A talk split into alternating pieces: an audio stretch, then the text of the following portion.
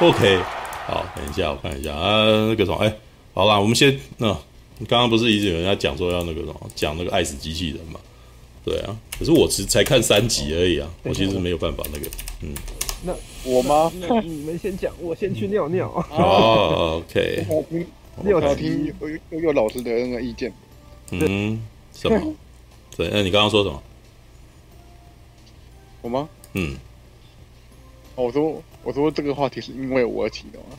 没有，你好像已经提了好 好几个礼拜了。对，对，所以我觉得好像应该要 应该要回应你，不要让那个啥，不要让你难过。好感动啊！啊，好，好好好啊。等一下，我看一下。其实我，嗯嗯，看《爱死机器人》第二季已经是过了好几个礼拜前的事。我也是好几个礼拜前的事啊。那你沉淀以后什么感觉？嗯，沉淀以后，嗯，忘了他。没有没有没有没有。我我觉得，嗯，我当下看完的时候，我是觉得很失望，因为我是第一集的忠实，第一集的铁粉呢。我我第一集每一个都有看，而且我看我都看得很仔细，而且我还可以说得出我第一集。第一季我最喜欢的名字，你第一季最喜欢什么？第四集，为什么？第第四部《裂缝之外》，因为它造成给我的那个那个悬念哦，让我坐在坐在椅子上面，然后坐在椅子上面，然后想了十分钟，哎，到底怎么回事？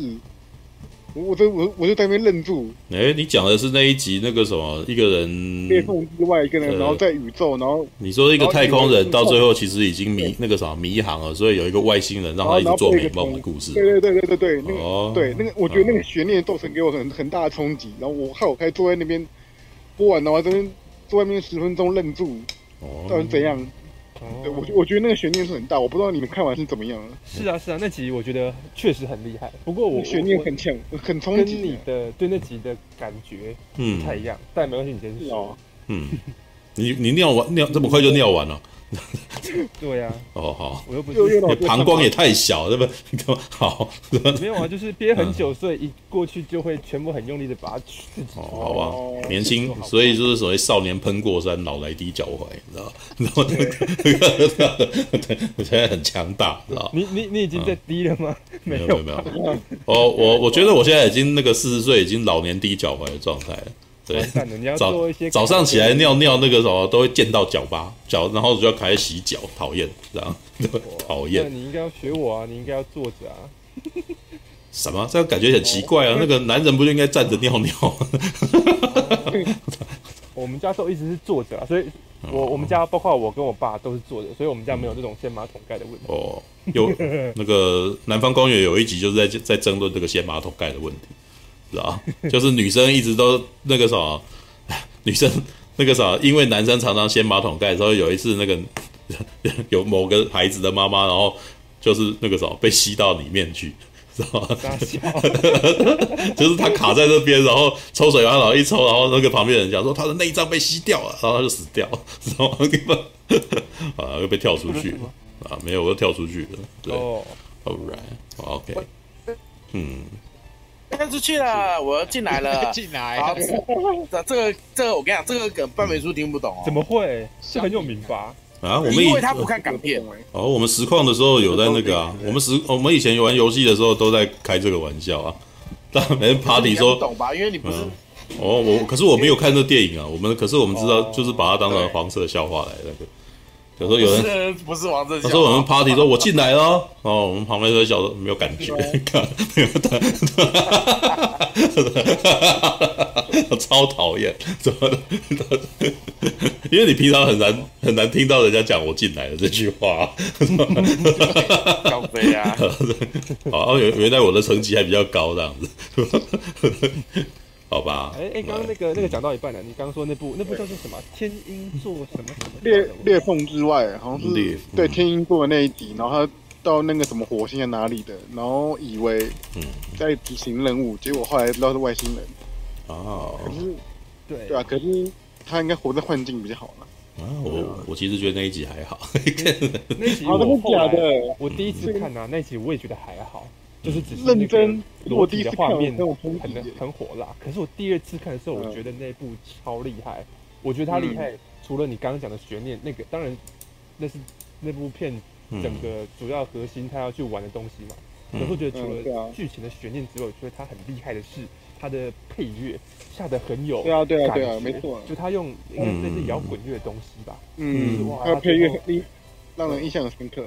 对对对，就是突然觉得那个情绪被带起来，你觉得说哇，对对对，这个哦，就是这种这种悬念，然后这种很很有点毛骨悚然的感觉，然后他回到幻境里面，然后那那个配乐接上去就整个很帅，你知道吗？然后他那个画风又画得很精致，这样。对啊，对。那我以为班平最会喜欢这一季。我最喜欢的是我，如果你要问我第一季的话，我最喜欢是冰河时期。冰河时期，我很喜欢。就是一对夫妇在自己家的冰箱里面发现一个文明，你知道真的，我很喜欢那一个，你知道它既有讽刺又那个，你知道我们家的冰箱已经制成一个生态系的概念，你知道 我家的垃圾桶如果太久没丢，也是一个生态系概念，你知道吗？那个就是一个，那就是一个很幽默的东西啊。但是他在幽默的东西的过程当中，他又在那个提到说这些文明起来的那个过程当中，他其实，在某种程度上，他就在告诉你，我们那个啥文明是天注定，你知道吗？就是我们不会脱离这个啦，你知道那个发发展到后来，然后就会打仗，打仗以后就然后毁灭。然后那时候看的时候就觉得超好笑的，然后一个循环这样子啊。没有常看科，那因为常看科幻作品的话，天鹰就是那个什么，你刚刚讲那个裂缝之外，天鹰座裂缝之外，事实上是非常老生常谈的东西。是假的，太常看见。对，那个时候你要看，就是他在剧情上面。其实我承认，他这个剧情好像以前也我也有看过，可是没有没有。天鹰座裂缝之外，事实上就是南柯一梦的故事啊。你就一直在梦境里头啊，然后也许你在外面的世界没有那么没有那么那个就比你想比你的美梦还还要那个对，然后骇客任务基本上呃。其实，在骇客任务之前就已经有非常多作品是这样子的东西，像我之前在讲那个《银河飞龙》里面的那个什么南柯一梦的那个故事，《In 呃 Inner Light》里面有一集就是在讲这个，我讲好多次。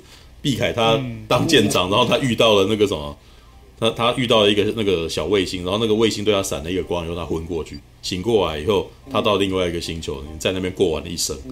等到他死掉的时候，他才知道说，原来这个文明早就已经毁灭了。然后他想要那个什么，他想要留下来，想要让人家文明存续的方法，就是用这种方法而已，就是让人记得他们，让人记得他们。就是当你记得他们，这个文明不存在，它也存在了，啊，这就是一个，就是你，就是你，你可以回想起来，你为什么要传宗接代，或者是人为什么想要永生，或者是如果你今天死了，你想要留点什么东西下来，这就是所谓文明的概念嘛。对啊，然后那部那部片在一个小时内看完了，以后妈的整个。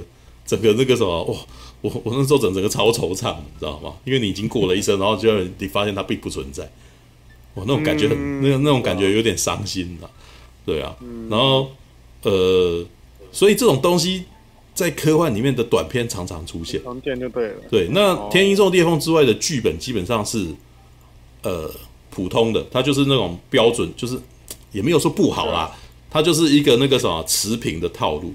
但是呢，它强就是强在，它就是要利用这一个这一个脚本，这个不差的脚本，然后一尽一切力量，然后做它的技术展示。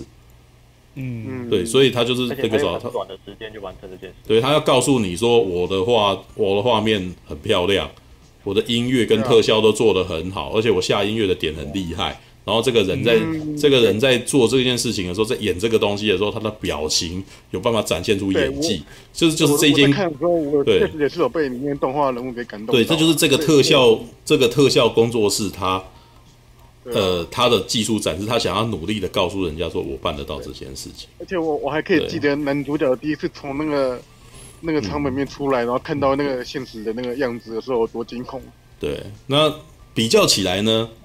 冰河时期这样子的电影，这样子的短片，它就真的是创意点，嗯，你知道你它就是让你会心一笑，让你觉得哇靠，那个啥，其实而且它还反映到了那个啥，整个世界跟文明史。嗯。然后你看着这样子的文明，然后你知道说这件那个啥，我们就是在这一个文明里面的一一粒小沙子。你知道，然后转眼而来，转瞬即逝。你能够，你能够只手回天让你能够改变世界吗？没有，你改变不了世界。这个世界到最后就是会这样。对，然后，所以当你看的时候，你就会觉得有点幽默，你知道吗？而且他是用很，他是用幽默的方式，他是用开心的方式来讲一个很黑的东西，就很幽默。对，然后后来还有那个时候，在此之外还有几部我我喜欢的几部，事实上都不是那种 CG 做的非常好，非常好的那种。因为我觉得 CG 做到非常好，我到最后就很麻木，你知道吗？对我都觉得还好，像还有一部是那个二 D 动画了，我很喜欢。那个祝你顺利，就是那个什么香港的那个，就是鬼魂猎人儿子梁顺啊，跟狐狸精的故事。然后狐狸，你就我我那时候觉得这个故事很厉害，你知道吗？因为那个这个故事厉害，就是他他把那个什么中国神话故事，中国的那个乡野精怪的东西，然后把它跟科幻结合在一块，哇，那个很厉害啊！那个我们那个什么乡野的精怪狐狸精，到了那个什么现代社会会怎样？它还是狐狸精啊，女人还是女人，女人呢只是她还是被物化，而且她是写写很写实的物化，她完全被变成了那个什么，变成了机器人了。嗯，对，然后猎鬼人，他你你其实你可以从里面可以想到非常多东西嘛。对，猎鬼人他是他是那个啥是男人，男人在猎狐狸精，然后狐狸精那个时候到底做了什么，也许要被人家要被人家这样子那个啥处理掉。然后他即使到了现，他不管在过去的社会到现在社会，他都没有地位了嘛，他都只能在夹缝里面求生存嘛。对啊，然后我觉得那个很厉害，你知道吗？而且我那时候也觉得说这个故事事实上是。很很好的把一个那个东方文化，然后那个什么介绍给外介绍给整个哦全球观众的一个方式，知道、嗯、我那时候看完看着看着，就觉得，哎，那、啊、我们布袋戏也可以做做看啊，为什么不能做这个？你那个时候没有人规定，没有人规定那个时候爱死机器人这个东西一定要用画的吧？嗯、你定格动画也可以做，你那个偶戏也可以做，然后你你把它做成一个这个东西，你。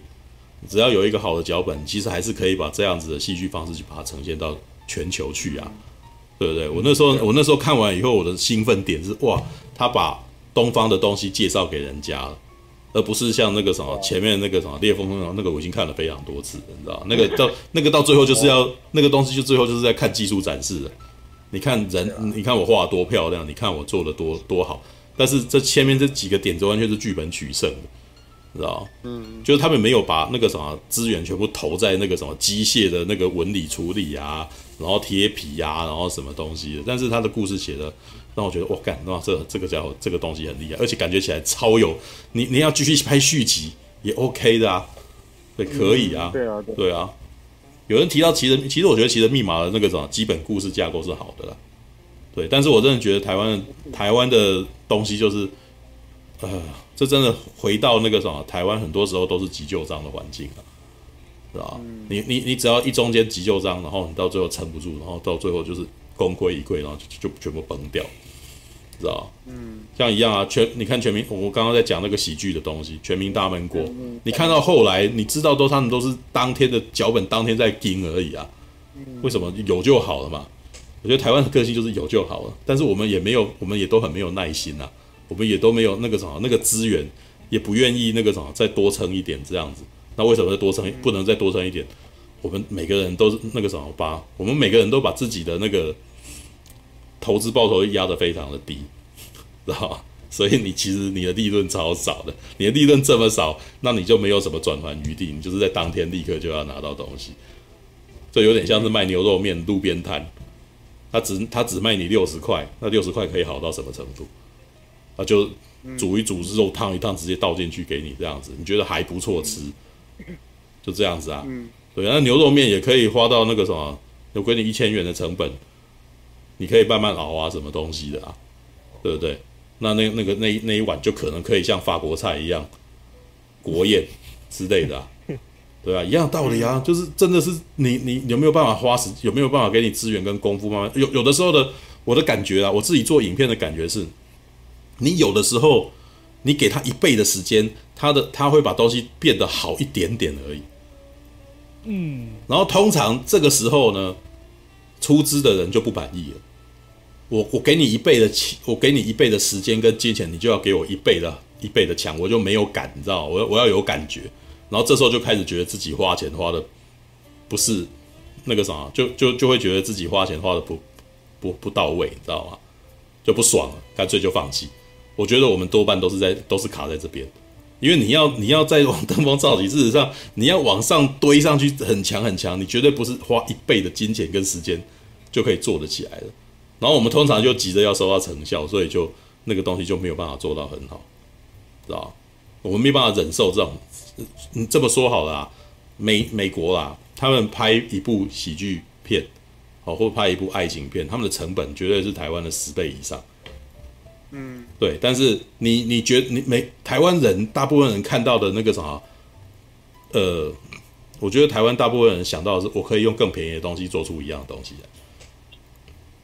对，但是呢，你你只是抄到他的一部分而已，你就觉得你自己有办法办到，对，但是你有没有办法做到像他那样子的原创呢？不行，因为你因为你必须要有十倍的资源跟，然后你也没有这个耐心，你知道，所以你就做不上去，你知道？知道我们的我们的速成就是来自于这里。那我们那个什么，像常常你知道，因为最近不是在追东离嘛，然后我又在追那个什么霹雳嘛，你知道，追霹雳的剧集啊。常有永远都会有人在那边念说，霹雳的剧集为就是那个每个礼拜更新的剧集，为什么没办法做的跟东离一样？东离大概花了一整年来来拍一部大概十三集好了，然后一集二十几分钟的东西，然后霹雳的那个什么每周周播的剧集一个礼拜两个钟头，然后每个礼拜都要出，我觉得 比起来质感会有差多少，是吧？而且你差点就你你你看看的感觉，你就只会觉得说好像比他进步一点点这样子而已。对，光是要比他进步一点点，他就要花到这么大的倍数，你知道吗？而且那个还是因为国外有人出资，愿意让你做这个东西。台湾没有任何的厂商愿意出同样的价钱跟成本来做这个东西啊。嗯，对，问题就出在这了。那但是为什么不行？因为我们台湾都还在做内销嘛，你知道吗？你你敢不敢把它卖出去外面嘛？然后你，可是你卖出去外面，你会发现，你会发现外面的人的口味跟你差这么多，不然为什么台湾人拍《追风者》台湾，你你把它推到国外，有没有人要看嘛？是吧？没有吧？我觉得我敢打赌没有，因为台湾的这边那个什么，连台湾一般大众都不吃啊。是啊，问题是连台湾一般都不吃啊。没有 台湾台湾这边能够外销的人，基本上都是往国外的艺术产业去去分呐、啊，知道吧？比如说像蔡明亮，比如像侯孝贤啊，你知道对啊，那他们为什么他们去发现国外有一个人会固定吃你的东西啊？但也不是大众啊，对不对？但是他至少找到了一个会收他、会收他的那个什么作品的人啊。我觉得问题还是还是出在这样子啊，对啊。那没有我没有我这个只是突然间有感而发，只是说我看到那个什么，我我看到那个爱死机器人的时候，我觉得其实是我们其实是也有可能去做那样那样子的东西的，只要只要你的脑袋开一点。然后就可能有办法，对，但是但是那个什么，我们我也只能说我们就是岛国心态嘛。你现在问我，我也是只能够想说我身边的事情，对，有没有办法让身边的人那个什么能够接受我，然后喜欢我，对。但是其实这也是不也是对的，你你你你要在自己的那个什么领域里面，你已经可以站稳脚步，你才会走出去外面。但是其实大部分都有一个麻烦啊，你你已经在你家这边。接受呃已经成功了，然后你走出去的时候，你你的脑袋必须还是要换过来的，因为你国内的人口味跟国外人口味可能不一样，对啊。虽然那个什么安野秀明有讲过这件事情，他说他一直以来都没有试图要去取悦国外的人，嗯，知道吗？他一直以来都是那个啥，他觉得他只要做他自己的东西，哦，做到那个啥，做出一个特色来，国外自国外的人自然而然会。了解，就是就会觉得那个啥，这是他的可看性。他是没有试图要取悦任何人，他没有试图要取悦任何人啊。但是我其实觉得那个那他那样子的想法也是对的啦。只是那个什么，你你要真的比别人差超多，你知道吗？你你要真的跟别人非常不一样，强到靠背啦。对，你要强到你你要强到靠背，不然对。像我们的情况，我们现在在一般大众作品。我们我我觉得啦，我们现在找到站到的脚步，应该就是当男人恋爱时这样子的东西，就是你要让大，你要让普罗大众能吃哦，然后证明你自己的那个什么的执行能力是到位的，那这个东西可能也有有机会让国外的大众也吃，大概就是这个状态。对，他一一嘞哦，听苹果打的一一样，对，杨德昌就是那个什么太超前了。对他的东西，他跟侯侯孝贤、蔡明亮都是属于同一种类型的，你知道？对，但是那个啥，杨德昌的东西比较容易懂啊。对，杨德昌的东西比较容易懂。对，All right，OK，啊，因为朋友他都还没讲到第二季，还要讲到可以讲第二季啊，但是我第二季只看了三集而已，对，中间被一直插话。那我先分享一下我第二季的感觉好了。嗯，有啊，第第二季，副歌如果看到有一集的话，应该会很喜欢。呃，对我也是这样想的，因为跟那个《银翼杀手》几乎是一模一样。好了，嗯，好，只是性别不一样而已。有啊，我有看啊，我有看啊，那一集我有看。对，哦，醋哥的粉丝应该看到那集都想说，这就是醋哥爱的。对对。呃，我我还蛮喜欢那一集的，对啊。哦。对。然后其实我最喜欢的是巨人那一集，因为因为其实很，他那一部。其实很简单，就是跟国家地理频道放那个金鱼一一模一样的道理。可是他把那个故事讲的就还蛮耐人寻味的。嗯，就是看完之后，我会觉得有回甘的感觉。回甘。嗯嗯。对对对，就是会想要再回去看，就觉得蛮有蛮有趣的。其实是一件很无聊的事情，可是他旁白把这件事情叙述的很有趣。嗯。哎，不好意思，你。你来这边，我们是不是还没有问过你喜欢看什么类型的电影？你喜欢看？我其实，呃，我其实蛮喜欢看动作片的啊。你喜欢看动作片？哦，动作片或爽片。可是我早期看电影的时候都是看嗯艺术片比较多，还是到后面就越来越偏向商业化。嗯，哪一种动作啊？爱情动作？呃，不是，不是，不是，从从从那个。其实从叶问呐，或者到好好莱坞那种都喜欢。然后反正我其实我自己呀、啊，对那个 John Wick 那种反而比较没有那么有吸引力。哦，我不知道是不是我问题还是怎样的。嗯，但是那那你看的你以前看的艺术片是哪种艺术片、啊？哦，鸟人呐、啊，布达佩斯大饭店，或是机械鼓手。嗯嗯嗯，一种东西这样子。嗯嗯，因为。你其实巨人那一集，我觉得挺有趣的是，我目前看下来身边的一些朋友的评价，那那一部片是你这个观众需要懂得去阅读里面的那些旁白的字句，然后去感受他想要传达给你的那种氛围，嗯、才会、嗯、才会喜欢的。嗯，那所以代表说，其实你是有在感受那个那个剧情跟那个那个深度的。呃，没错啊。我觉得，我觉得他们讲，我我觉得那个巨人那一部是他有把情绪给讲出来，这样子，用旁白的方式讲。嗯嗯，对，嗯。我看，所以你最喜欢的是巨巨人。这样跟你聊之后，我觉得蛮妙的。他不是用演的，只是用讲的，居然可以让我觉得很有很有感觉，呃，很厉害的。嗯，是啊是啊，他当然他当然画面也会给你给你线索，可是至少我的观察，那一部那一部其实就是很简单，就是有。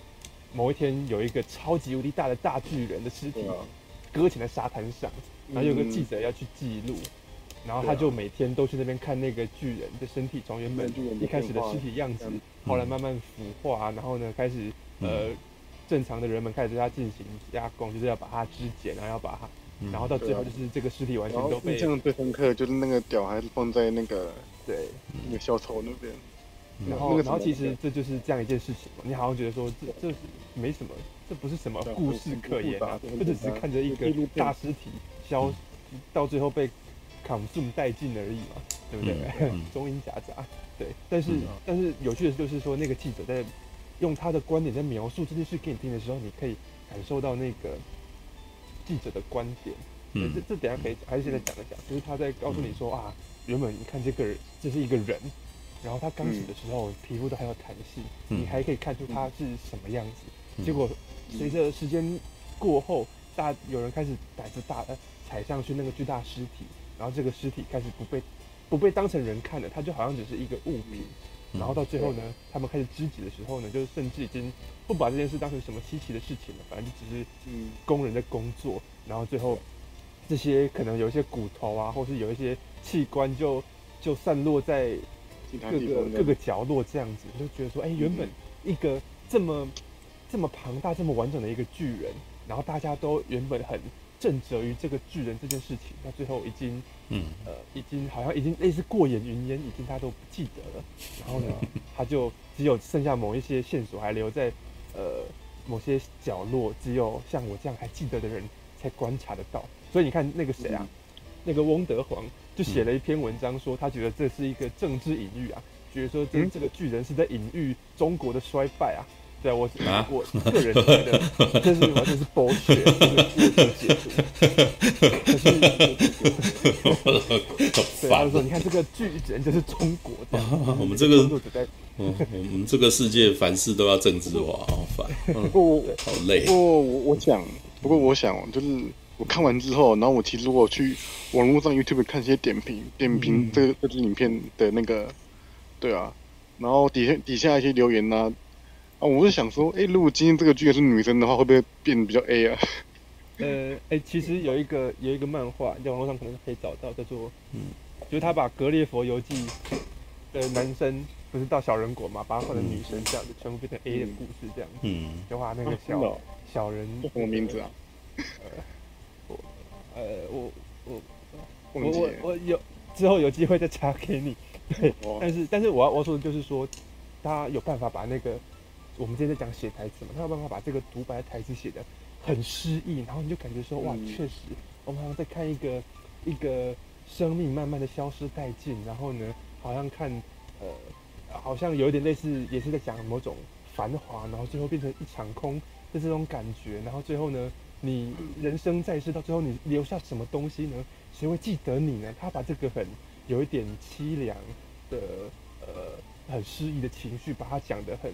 很很入味啊，我必须这样讲。所以你在看的时候，呃，像像例如说我我可能会多注意一些台词的话，我就觉得说，哎、欸，这个好，这个动画好像没什么很厉害的什么故事的创意啊，或是没有什么很，他台词蛮厉害的，很强的张力。可是他就把那个情绪传达的很到位，我就觉得说，哎、欸，我确实被这样的一个故事小故事给给感动了，这样子，就是我被他吸住了。对啊，对，我好想再多听你多分享一些你的你的看法，我想再听你多描述一下这个世界这样子。嗯，不过你刚说，你刚说你身边的朋友好像对这一集的评价都不是很好。呃，也呃也不是很呃，像我看我看到有一个有某一个人，他也是比较喜欢看剧情片，甚至是艺术片的，他基本上就很喜欢巨人这一集。嗯，那例如说雀雀，各位可以去找，嗯、应该是雀雀吧？你可以去，嗯、各位可以去找雀雀对于《爱死机器人》第二集的点评，他就很显然的就是把巨人这一集的评价评得比较低。那你如果再去对比他其他的话，就会发现说他是把那种可能故事上比较有张力的，例如说那个手被机器人踩到然后很痛的那种，他就把它拍在很前面。那你你就知道说，哎、欸，呃，确实你你你可能比较喜欢看比较通俗的，你比较想要感受直接的感官刺激的。巨人这一集就显然不适合，不适合你。也是啦，那我也我也不是看感官刺激的，你知道吗？你从我刚刚喜欢的那两部就知道，我都在看梗，你知道吗？对，对啊，对，对啊，因为我看点评底下的人也是说巨人那一集很无聊，看不懂。呃，是，对啊，那就你就知道说哦，他们可能就没有，我觉得办法从台词上接受到这种情绪。但但我觉得爱子机器人的那个什么，好了，我先我只能够从第一季跟第二季综合起来讲而已。嗯，我觉得他们的那个什么影片有两种型，呃，两种目的。第一种，他他可能就是像是，比如说像那个狐狸的那一集啊，或者是那个什么冰箱的那一集啊，他是真的是在做做一个那种短剧创作。是，对，那那个东西，那那种就比较是属于那种短片。哦，他他在呃，他的强度是在于剧本，知道吧？然后另外一种呢，则是。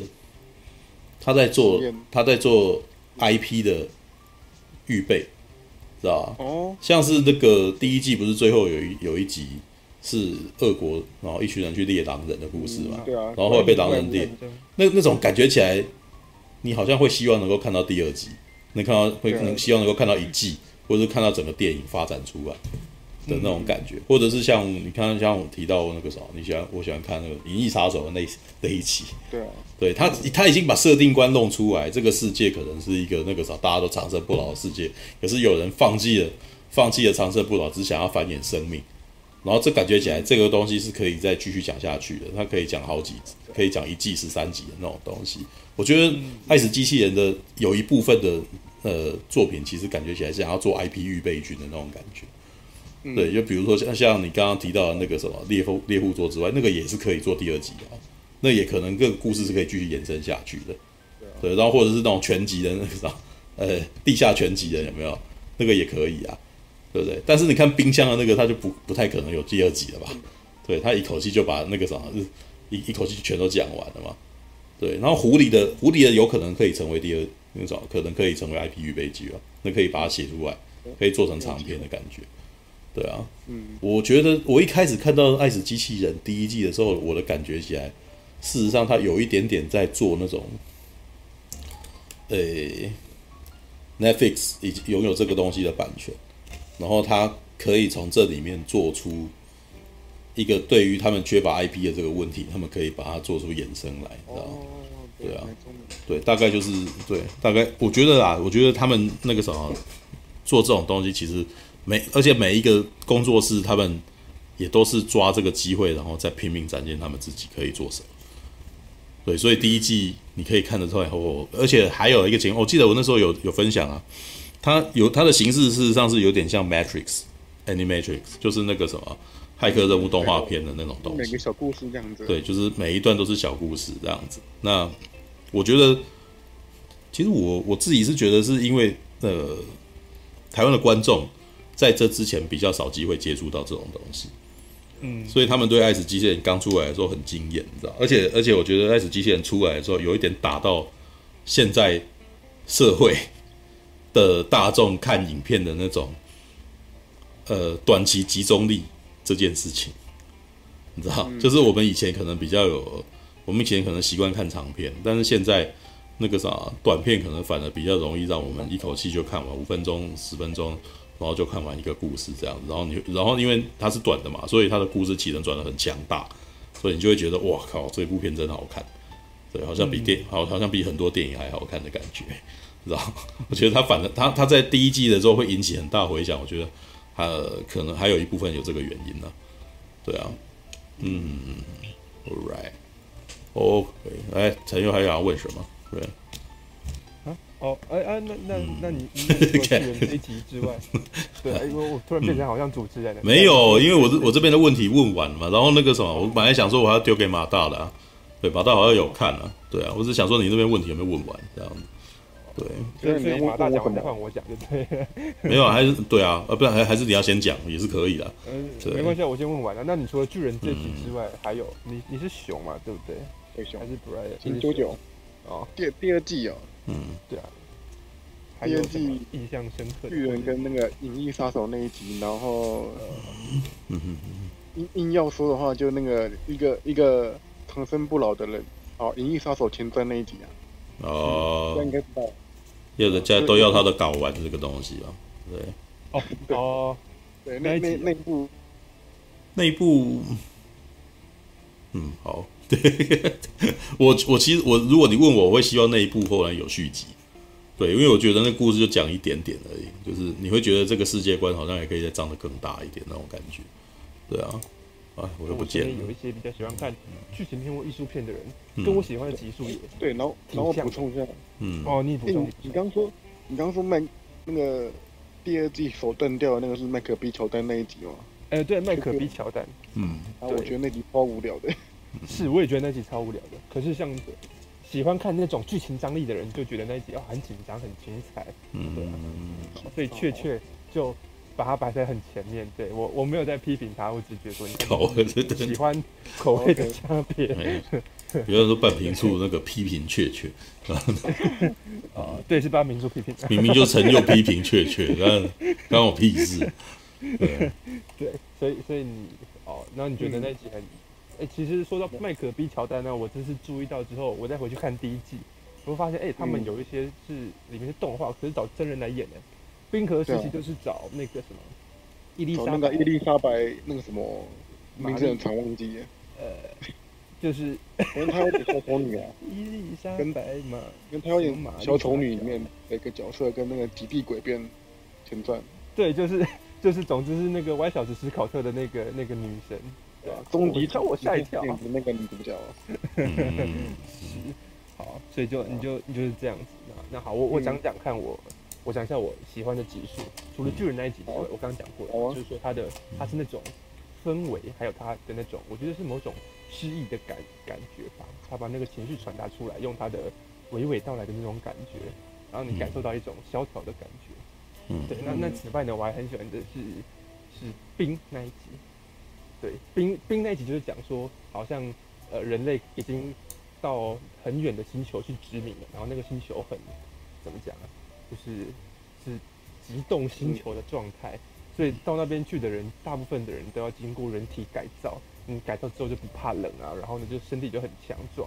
可是某一呃某一家里面的一对兄弟吧，应该是弟弟还是哥哥，反正就是其中一个弟的弟弟有被改造，然后哥哥没有了。哦，哥对哥哥没有，嗯，然后呢，那个所以哥哥就一直没改造的那个就一直有一点觉得自己好像怎么讲啊，好像不如人，嗯，然后某一天晚上就弟弟要去跟他的那个被改一群改造人朋友出去玩的时候，哥哥就说哦我也要去，然后他们去干嘛的？就是在那个星。因为是极冻星球嘛，他们有那种很可能很厚的呃的冰层，然后冰层上面有海，然后可能有生物这样子，他们就要去那边，然后看呃冰层底下的那个海里面的呃很漂亮的鲸鱼撞破冰层，然后呢飞起来的的那个奇观这样子。嗯，那是看那个看那个景象有点危险性，就是你要先在那个冰层上面引诱鲸鱼，然后等到鲸鱼跳上来的时候，你要赶快逃，否则你就会可能就会。就会遭殃，因为那个那个很大的鲸鱼撞起来之后，那个冰层也会也会也也会破掉这样子。那你没套住的话，你就你就掉进去了，还是干嘛的？对对。然后，但是我喜欢的不是因为它剧情，就是说他在拍那个他们走到那个呃就是冰层上面的时候，然后看到透过冰层可以看到下面的那个金鱼在发光，然后他把那个在冰上面看到。冰底下的那个发光的那个画面做的超级漂亮，然后他把那个呃怎么讲？他把那个画面也拍的，我我觉得他有拍出某种某种辽阔感嘛，就是你你你一个人在一个很辽阔的的那个呃冰层上面，然后呢天是黑的都在下雪，然后呢你可以看到你的脚底下的冰冰底下有发光，然后很漂亮的时候，我觉得他光是那个画面就已经传达出了某种。某种某种情绪了，然后然后虽然他后面是一个很紧张的，就是那个没没有改造没有改造过的哥哥，然后要跑，好像会有点快要快要被鲸鱼给给弄到了这样子，然后呢弟弟要回来救他，可是至少他们在看到那个鲸鱼还在底下，然后看到那个冰透过冰在看到下面的海里面的光的时候，那个那个画面是很那是很漂亮的，嗯，然后他把那个整个你在冬夜当中。有点类似看极光的感觉，就是你就想象那个极光在你脚底脚底下的冰冰下面，然后你那那种情境下面的的那种极尽感给给写出来了，给给拍出来，给画出来了。虽然它是一个二 D 动画，可是那个画面好漂亮。然后我突然觉得说，看了这个画面好好心旷神怡。嗯，我突然可以，我甚至可以感觉到自己也像是在跟他们一起在那个很宁静的夜空里面，在看这个很漂亮的那个画面，然后身处在。被黑夜笼罩的那种感觉，嗯，我觉我觉得那一部应该是第二季里面画面最好看的。哎，对，那那是画面最好看的的一集。对，所以所以我反而把、嗯、虽然好像大家会觉得说我喜欢看那种有意义的、有有故事性的东西，可是反而在这一季里面，我把呃这个冰这一集是排在前面的。对，嗯、就是光是那个那个画面，你就各位就可以知道，你画面做得好的时候，或者说你有技巧的时候，你画面的。震撼力是可以多强大的，嗯，对。而顺顺带一提，这做冰的这一集啊，你会发现那个画风很像第一集的哪一部呢？很像第一集的我那个管理员那个嘛，Blue Zim 变成那个，就是骑骑马兰叫骑马兰嘛，对，骑马兰嘛，对不对？Zima Blue 啊，对啊，就同一个创作团队的，嗯，对。然后老师说，骑马兰基本上就是那种比较故事性是很感人的，在讲说一个他用一个机器人。啊，变成艺术家的故事，然后最后告诉你，艺术家他在追寻初衷，追寻某种纯粹的那个那个精神，对啊，嗯，然后反而他的那那那一部的画面还给我还好，可是到这一次之后，你看他们调整方向了，反而是用画面来抓抓住抓住观众的眼球这样子，嗯，对，然后还有一集我觉得很有趣的是是那个圣诞节的那一集，哈，你知道吗？对，就是那是一个很很简单的故事，就是有一群有两个姐妹吧，她们在圣诞夜说，我来啊，我来看那个是不是有圣诞老公公好了，然后结果下去之后，突然发现一只异形走进他们家里面来，然后他们想说，哦，看完蛋了，要被异形吃掉了，结果异形呢走到他们的那个圣诞袜前面，然后就吐吐出啊。他们是发现了那个两个小孩，嗯，然后朝两个小孩走过来，然后两个小孩就说：“干完蛋了，要被异形吃掉了。”就异形走走到他们面前之后，就说：“哎、欸，你这个小孩，你是很乖的，所以你可以得到礼物。”然后就啊，就吐出吐出一个礼物给他，上面还 还黏黏的有口水，异形口水这样子。然后两个小孩就拿着沾满口水的玩具，想说这是什么状况。然后等异形离开之后，他们就拆开说：“哎、欸。”这就是我最想要圣诞礼物。礼物、哦、原来圣诞老公公是一只异形，然后他们直接回到床上去，就想说啊，原来圣诞老公公是异形。然后呢，我们乖，他们就给我礼物。然后这时候弟弟弟弟有有有有有一个啦，姐妹嘛，哎姐弟，他们突然问说，问另外一个说，哎，如果如果那个圣诞老公公是这么可怕的异形，还在我们乖的时候会给我们礼物，那当我们不乖的时候会怎样呢？然后就结束了，但是就很幽默，你知道吗？嗯，对啊，就是开脑洞啊，对对，开脑洞。对，我觉得说，哎，这样子一个很简单的故事，可是很很好笑，这样也很可爱啊。对，这大概是里面里面我比较喜欢的几集啊。所以所以你看，像例如说，我刚刚讲到麦可比乔丹，哈，麦可比乔丹那一集就是讲说他他到一个太空站里面，然后结果里面的机器人原本应该是要辅助他的机器人，突然秀抖了，然后开始要猎杀麦可比乔丹，麦可比乔丹就必须要在那个很小的。太空，太空站里面怎么跟那个机器人斗智这样，基本上跟洗衣机那一集的故事概念有一点像啊，我就觉得有点重复了。然后他其实，在要给你的是那种，哇，你在一个很狭小的空间里面，你要对抗一个你根本就打不过机器人，还然后那种紧张感啊，它里面我觉得大家可能会被这一集吓到的一幕就是，那个机器人他会搜寻，搜寻。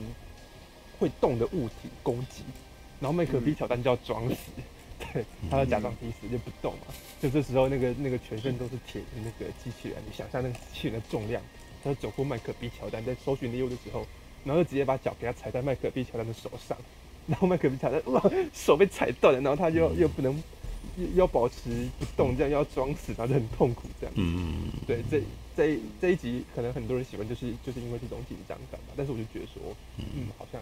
好像还好，对，没有，因为然后这对于我们那种常常玩游戏然后看剧情中动画的，这这其实只是呃很过场的，就是很过场动画的东西，对吧？对啊，对，而且而且我觉得同样类型，我觉得第一部的还比较好了。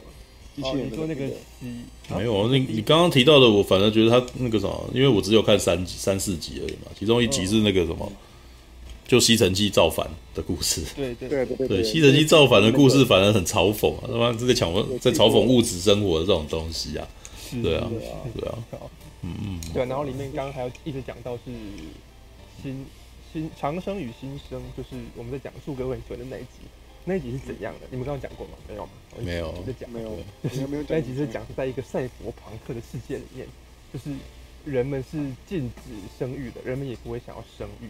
然后有钱人是怎样的？有钱人就可以用，应该是用一种药物吧，还是怎样？他就可以回春、青春年华这样子。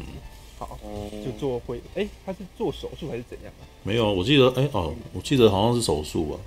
对，但是他是用一种药品进去以后，然后就他就会变年轻啊。嗯，好像是那个是一个换血的手术。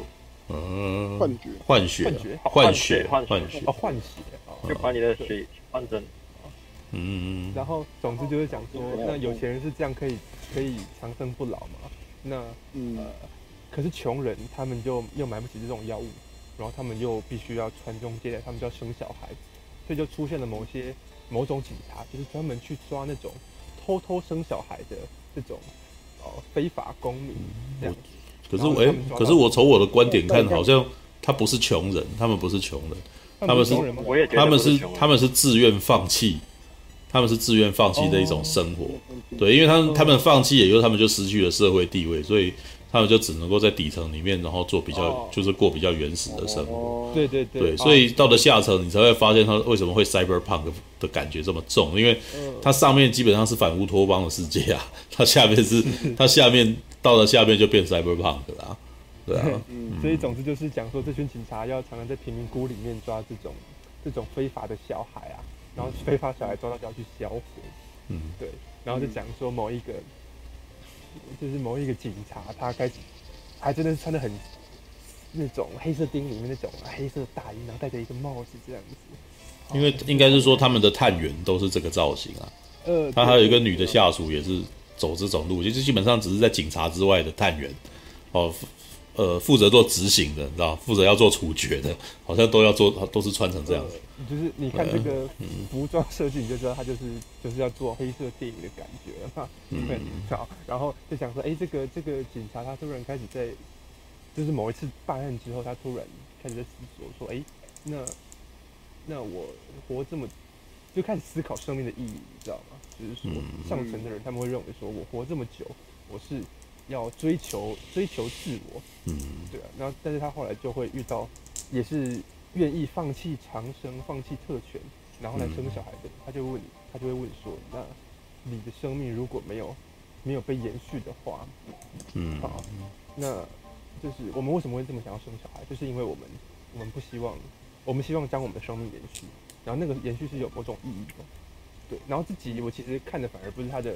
或是他的那个黑色电影，或是赛博朋克的风格，嗯，对，而是就是关于生小孩这些事情，嗯，就我之前还有女朋友的时候，嗯、我就会，嗯，我就会问他说，嗯、你你看哦，我们我们的人，就是我们为为什么要生小孩？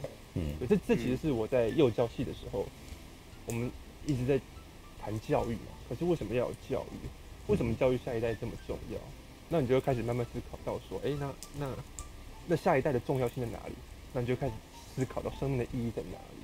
嗯，你就会发现说，呃，好，可能很多人都会这样，就是呢，父母他们有，他们有自己的梦想，他们无法达成，呃，他们所以他们会把梦想强加在小孩身上，对不对？就是你听起来很讨厌嘛，对不对？尤其很多影视作品已经在批判过这件事情了，父母应该要给小孩自己的人生，对。但是，但是如果我们不谈这么极端的。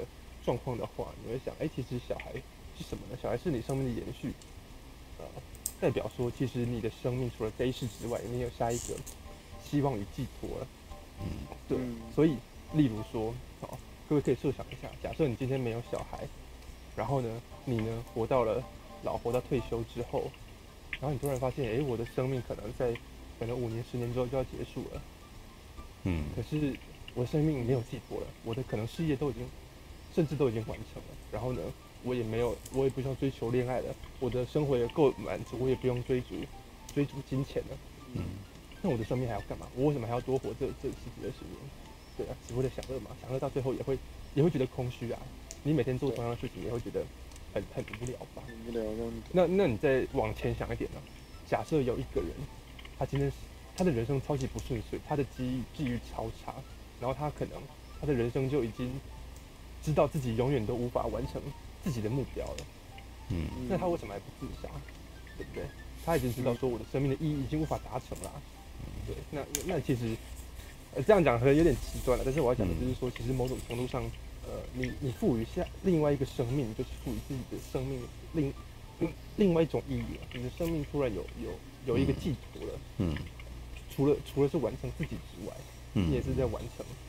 呃，怎么讲？你也是在完成你的小孩，对，所以，所以就不会出现，呃，至少对我来讲啊，嗯，就比较不会出现这种这种疑问啊。因为，例如说，我也可可能开始在思考说，你看，我都已经二十五岁了，嗯、然后可能，OK，、嗯、我，呃，例如说，我很喜欢文学，我喜欢写影，我喜欢看电影，嗯、但是我知道，我永远都不可能成为一个怎么讲啊？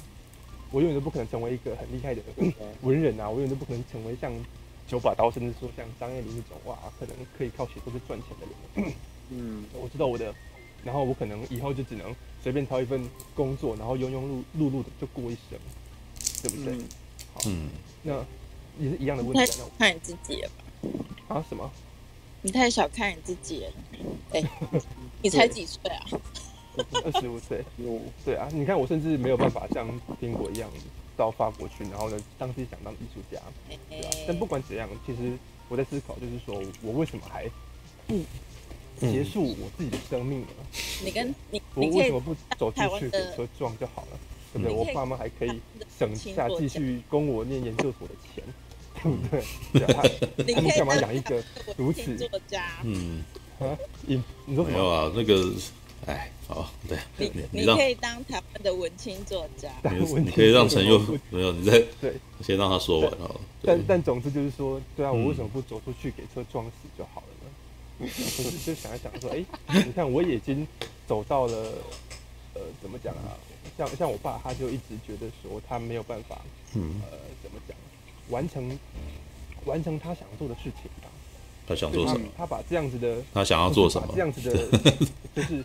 他是读历史的啊，可是因为某些机遇的原因，他后来做的事情跟历史无关，嗯，所以他所以他觉得他自己一生都都是一个不得志的，可是很厉害的人，有哇有满腹的知识，可是呢只能到只能到那种呃，例如他是做仓储的啦，嗯，到那种仓储公司去，然后仓储公司每一个人都说哇你你还有知识，你你的文笔好好啊，干嘛？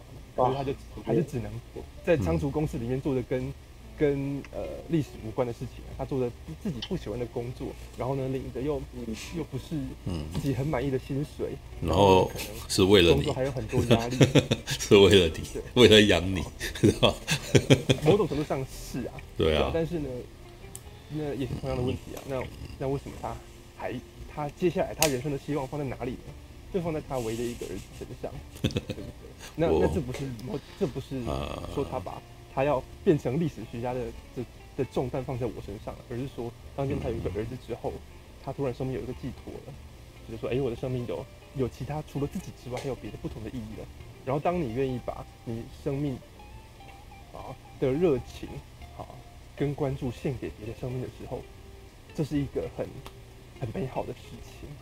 然后我讲的好，我讲的好好没说服力，哦。我觉得你讲的好哲学哦，而且还好啊。我现在其实但是我好了，你等等你讲完，对，因为我觉得你可能你还没有进入另外一个境界，对，所以没有这个年，这是跟年龄有关系，对。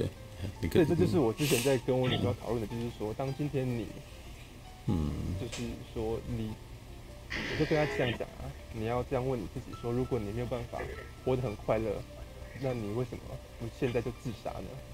对啊，当今天 为为什么这么消极，你知道吗？我我从来没想到要自我我活得不快乐，我就是想办法让自己快乐点啊！你怎么这么火神的眼泪啊？你是吧？我靠！因为像我之前就是在打工的时候，我也觉得说，哎，我每天做的这一份好像很重复时，终日呃很呃这个。很重复的工作，不用动脑，然后呢，然后回家之后就放松，就看影片，这样子也也挺幸福的啊。可是我只要每次想到这样子，我就马上在，我就马上在怎么再转念，想说不行，我我还有我想要完成的事情。我之前有去工地打工过两个月，嗯，然后呢，老实说，在工地打工其实还蛮辛苦的，就说你每天回家都已经精疲力尽，嗯，好，可是呢，那时候我想的是什么？我那时候想的是，我永我不会永远待在这里，因为暑假过去，我可能就再也不会回到这个工地了。我要去过大学生的生活，我来过文青的生活。嗯。可是当我跟那些工人聊天的时候，他们每一个都是都得过且过啊。有些工人甚至他们连住的地方都没有，就是每天到工地来，然后呢工作完之后，然后呢领了一呃一两千块的薪水，就去网咖里面坐着休息，然后呢明天隔天再来。工地没有家，然后也没有家人啊，然后呢，生活就是这样子，反正就是工作赚钱，然后下班之后享乐，然后其他之后一无所有。那时候我就会想说，哎，那如果今天我跟他们一样，我的心态也不是我总有一天可以离开这个破地方，我是我知道我已经永远必须要待在这个处境之下，而且我可能永远都无法翻身的时候，那那时候我生命的意义在哪里？可然后当你想到生命的。意义的延续的时候，你就会开始知道说，生小孩这件事情是多么重大的，并不是说哦，因为、呃、爸妈想抱孙子，所以要生个小孩啊，也不是说哦，因为我跟呃老婆我们呢要可以维持我们的夫妻感情关系的生小孩，而是说你的生命的意义有得到了另另外一种形式的延长啊，你不会某一天突然觉得说啊，怎么人生好虚无啊？我以前甚甚至听过一个真实的故事是什么呢？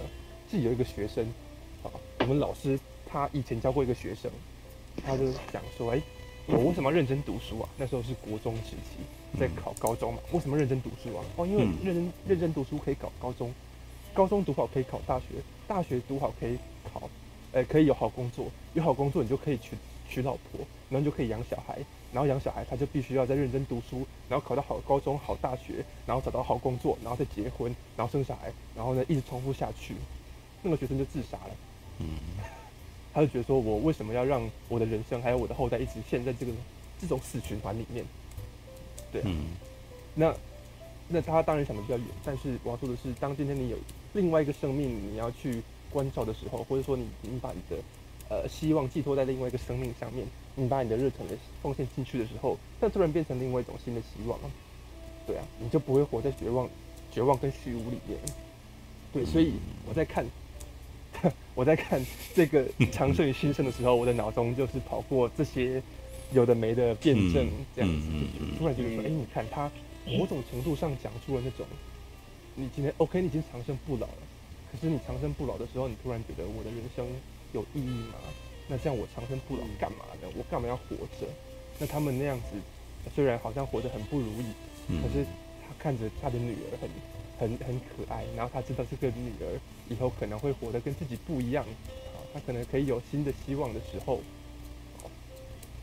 然后你你你看到那一幕，他拍的那个小女孩的时候，这个警察突然软化了，他突然他突然明白这件事情了，所以他出去就就就跟他的呃女下司呃女女下属啊女下属就是说 OK，我不要让你杀了那个小孩。对他，然后他甚至开始也质疑长生这件事情，长生不老这件事情。我突然觉得，哎，他把这件事情拍得还蛮蛮美、蛮到位的。虽然我刚刚讲的那一长串可能没有几个人懂的那种情感，他把它凝聚在一个小女孩的笑容，然后跟一个一个母亲的在关注上面。等他看到这对母女突然回心转意了，对，所以我就突然觉得说，哎，他他讲的好，嗯，他某种程度上讲到我在想的问题。我就，觉得说嗯还不错。其实我觉得这部剧讲的蛮隐晦的，可是我觉得陈宥可以获得那么多资讯，蛮厉害的。我对这集其实有我代表说你很认真的在看待你的生活，认真在体验。那 S K S K 说什么？对，什么看法？我想说我我对我对同样的这一集有我自己不同的看法。嗯嗯，就是因为你刚刚说呃呃，就就是里面的人他们。要要有小孩的那个目的是为了，啊、呃，就是我我我这我这个人生过得很痛苦，所以有个小孩的话，可能还会有另外一个希望，可以看着他嗯长大嘛，嗯、对不对？看到另更多的可能性。嗯。但但其实剧中的也不是每一个都是痛苦的人啊，像主角自己，他其实就是完全的一个人生胜利组，对不对？就是非常的幸福，嗯、然后又有一个明星女朋友，然后过着长生不老的生活，然后。就是物质资源非常的呃非常好，嗯，但他还，但他他还是会，那我问你，他他会想要孩子吗？像他这样的人，嗯，所以他原本不想要啊，就是 他，但但但他最后改变主意了嘛？对对不对？没有，但是我会想他说，嗯嗯，如如果他有机会要可以有孩子的话，他他他应该会选择有孩子的，就如果他最后没有死的话。嗯，如果他的身份允许的话，就是我觉得我我觉得是因为工作的关系啊。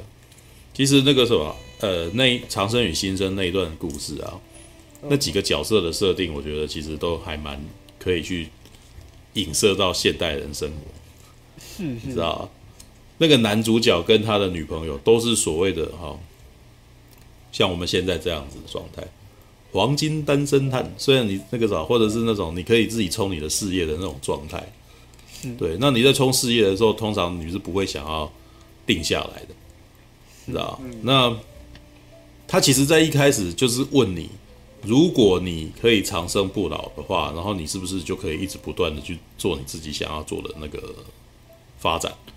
对，嗯。那可是你看哦，他他帮那个男主角所设定的那个职业。他会很绝望，那可是他的女朋友就不会啊，知道他女朋友是个可以那个什么，是个艺术家，是个唱歌的嘛，对不对？是音乐家，哦，歌唱家。对他，他可以一直不断的做他自己的自我突破这种事情。对，那其实我之前那个什么，像《银河飞龙》的一集剧情片，一一一一一集那个什么电影，那一部叫什么？呃，《星际叛变》那一集，那一集其实是在讲那个宇宙钉子户的故事啊，知道？他们到了一个星球，发现那个星球只有几百个人，但是那几百个人都长生不老，你知道吗？因为那个星球的某种能量让他们都长生不老，然后。虽然那个故事其实是在讲说联邦军想要把那个什么这个能量拿来急用，所以想要把他们赶走这样子，然后呃，主角就必须要保护他们哦。但是呢，里面有花一段时间来探讨长生这件事情，嗯，的理想的一面是什么状态。然后毕凯就下去吧，然后就就看到一个那个什么非常美的艺术品，一个美的很很美的那个刺绣艺术品。他问他说：“哇，这真美啊！”这这这是要累积多少多少年的那个经验才能做的嘛？然后那个呃，他的那个什么女主角就跟他讲，就是那个村子里面的村民就跟他讲说，你刚刚看到只是一个学徒的作品，哎，这个学徒呢，他可能要做了七十多年，他才可能有机会，可能那个什么变成一个一个那个什么真正真正的厨师这样子。对，就是说他其实，在那那几段对话里面，他在告诉你说，如果你是长生的话。你对于时间的计算就不一样，你对于人生的规划是不一样的。对，那你你可能你你可以花一百年还在学一个东西，你知道那个还没，可是我们如果人生只有一百年的话，你根本就不可能嘛。你你当学生可能只剩下十年、二十年，差不多了，然后你就接下来你就停，你就要开始哦。你要你就要开始去执行你其他人生的目标了嘛？你人生的任何另外阶段的事情了。所以在前面那一段的时候，那个啥，我觉得那个女性她理所当然这个角色，她不会去质疑自己为什么要长生。嗯，但是男主角的身份是完全不一样的，因为他就跟《银翼杀手》里面的那个男主角是一样的。他的他是刽子手啊，他一他要必必须一直去处理死亡这件事情，而且是必须要自己执行它。也就是说，那个女生她是她的那个快乐，完全是建筑在这个男人的痛苦上面啊。对，为什么他要你你那个他们里面不是有一段对话吗？男生跟女生，他女生跟男生讲说，你想看看如果这个什么生小孩的话，我们的资源会不会像以前一样人口爆炸什么之类的？有没有？我记得他要讲这一段嘛，是因为现在我们都已经长生了，所以我们人口数量要控制在某种程度，然后资源不能够被分分开来。诶，这句话很有趣嘛，对不对？嗯，我那时候在看的时候想说，哇，这个又回到了所谓世代那个什么，在那个什么东那个什么，上个礼拜不是大侠不是还在讲吗？火神的眼泪里面在讲的东西是我们的那个什么这一代的苦闷感，什么这一代的苦闷感，就是上一辈的人占尽了资源，他们到现在活得很，已经活到很老了，他们还没有要把资源下放，为什么？因为现在医疗技术让他们活了很久。知道吗？所以，我们到现在就是就是到现在四十岁、三十岁的人都还那个啥，明明就已经是成年人了，然后有办法去活动，然后然后也有很有主见的，但是呢，你你还是受制于他们，对吧？这就是回到，就是像这就是回到了所谓的资源分配不均的这个东西上面。嗯，对。那可是这个男的所所看到的东西，就是他必须要一直不断处理生命，一直要，所以他到最后在怀疑人生了。他其实就是一个倦情人，他在做自己所谓，他就是在做陈佑你爸跟你的情况，就是你在做自己人生不喜欢的事情啊，对不对？如果这个男的，难道这个男的会以杀人为乐吗？那是他的人生，那那没有任何的进展，也没有任何突破啊，对不对？他就是一个他就是一个做脏事的人，他当然心情会很不好嘛，嗯，对，所以他到最后的痛苦是住在这里嘛，对，他其实是就是这个男生是情感是柔软，他是有同情心的人。所以他每次看到的时候，他一开始就已经看到了，他让让那个孩子在那个什么抽屉里面，他你可以看到那个什么动画里面怎么描绘这个男人的表情了。他不忍，他很不忍心。他走出去的时候已经行尸走肉，所以有人对他开枪的时候，他深深他充满了罪恶感嘛。可是甚至甚至在那一瞬间，他可能觉得你为什么不干脆把我打死算了，你知道吗？那种他很痛苦。对，所以后边的情况是，呃，可是当他最后面不是在那个茅屋里面看到那个小那个小女孩的故事嘛？嗯，那一段呢，我觉得那段在探讨的就是那个女的就在跟他讲说，你们都是为了自己而活的啦，你没办法理解到为了别人而活是怎么回事，知道吗？对，对，但是我觉得他这样讲，那个男的一定觉得很不公平，因为他应该也觉得他在为别人而活，对吧？他难道有很喜欢？如果所谓的你为自己而活，是你在做自己爱做的事情，然后决定要为自己而活，呃，做自己喜欢的事嘛，对不对？那那个啥，他不明明就不喜欢杀小孩，但为什么他怎么会是为自己而活？他是为了这个制度而活啊，对不对？他是为了要让那些那个什么远在天边的那些人，为了让他们的生活维系好，所以他为了他们而活嘛。所以最后他当他真的为为自己而活的时候，他开枪啦，对不对？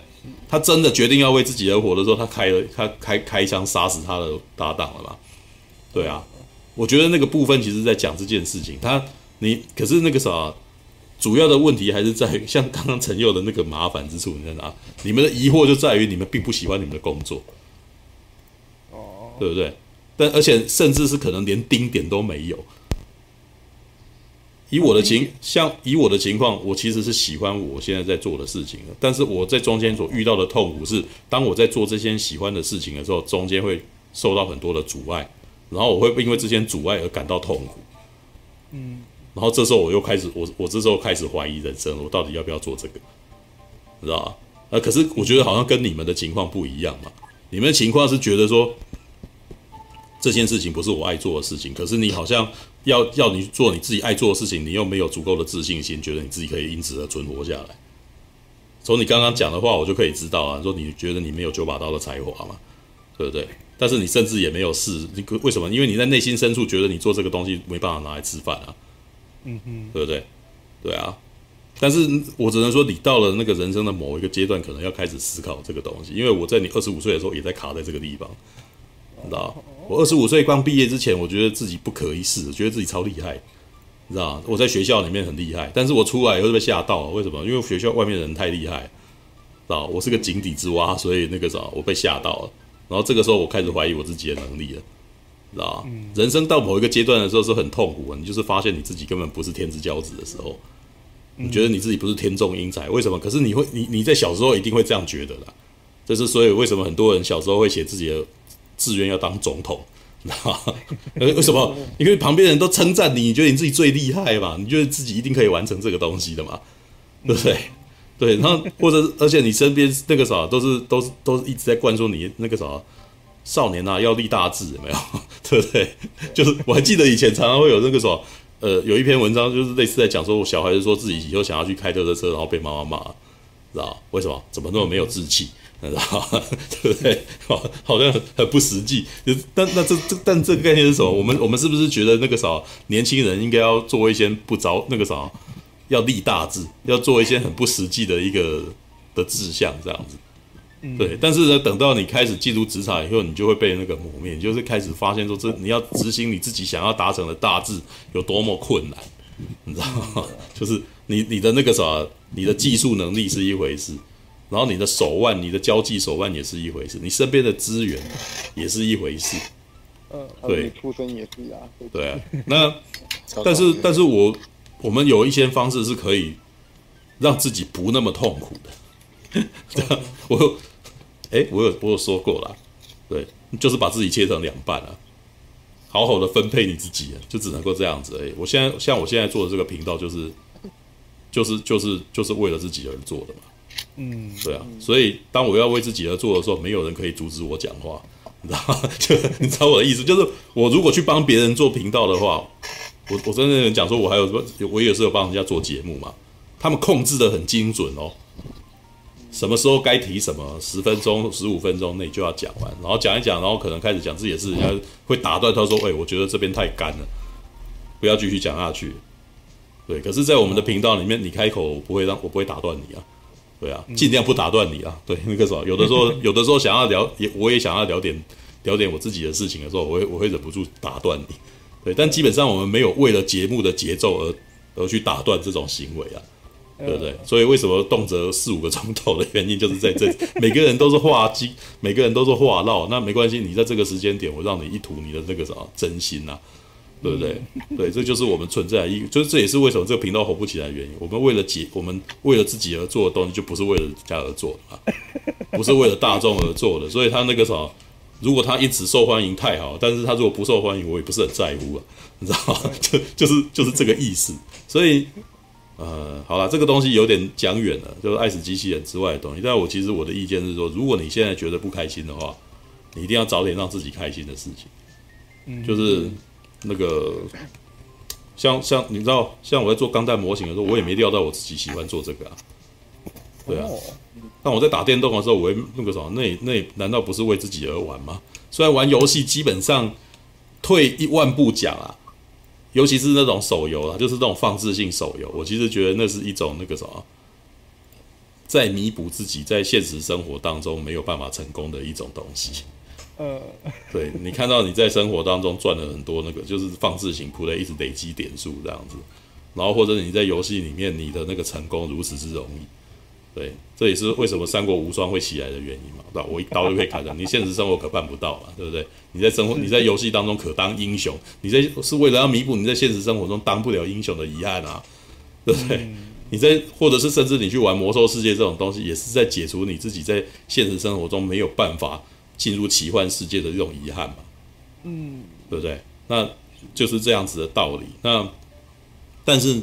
好啦，不过我这也是我其实最跟我的那个什么玩家朋友们常常起争执的一个原因，因为我自己是把玩把游戏当成一个跟电影类似的东西在看，嗯，我就我把它因为那个什么，像我喜欢小岛秀夫的原因在这里啊，就是因为他把游戏当成一个创作，嗯，所以他在里面事实上他在里面灌注他的作者意见，所以当我了解到他想要干什么的时候，哎，我喜欢他的东西，这是他的一个创作，对。那有的有些人可能是把创作放在，对他的动画啊，呃，他的剧情，对，那有时候甚至可能比较形而上一点是规则，玩，对，规则就是玩那个什么，就是可能呃，借由一些那个什么，他的一些有创意的那个规关卡设计，让你让你可以那个什么，觉得哎这样子还蛮不错的，对，像啊，对我最近我本来一直想要讲的，你知道。我最近玩到一个游戏，我其实就就真的还蛮喜欢的。那个游戏叫做 Coffee Talk，对，找个那已经已经破关一个月了，还到现在还到现在还没才想起来要讲，你知道吗？呃，那个诶，我可以把那个等下我先把链接丢到，我丢先丢到那个什么你们聊天的那个实况里面。对，Coffee Talk，Coffee Talk 那个啥是。他在 Steam 是小游戏啊，对，但是那个啥，我是在我是在那个什么 PS 四的那个免费游戏里面玩到这个东西。他在 Steam 大概才两百多块而已，对。但是为什么会喜欢？你知道吗？他基本我觉得陈友也应该会喜欢。如果你有要玩，如果你有玩的话，对，你你在里面呢，基本上你几乎不能做什么事情。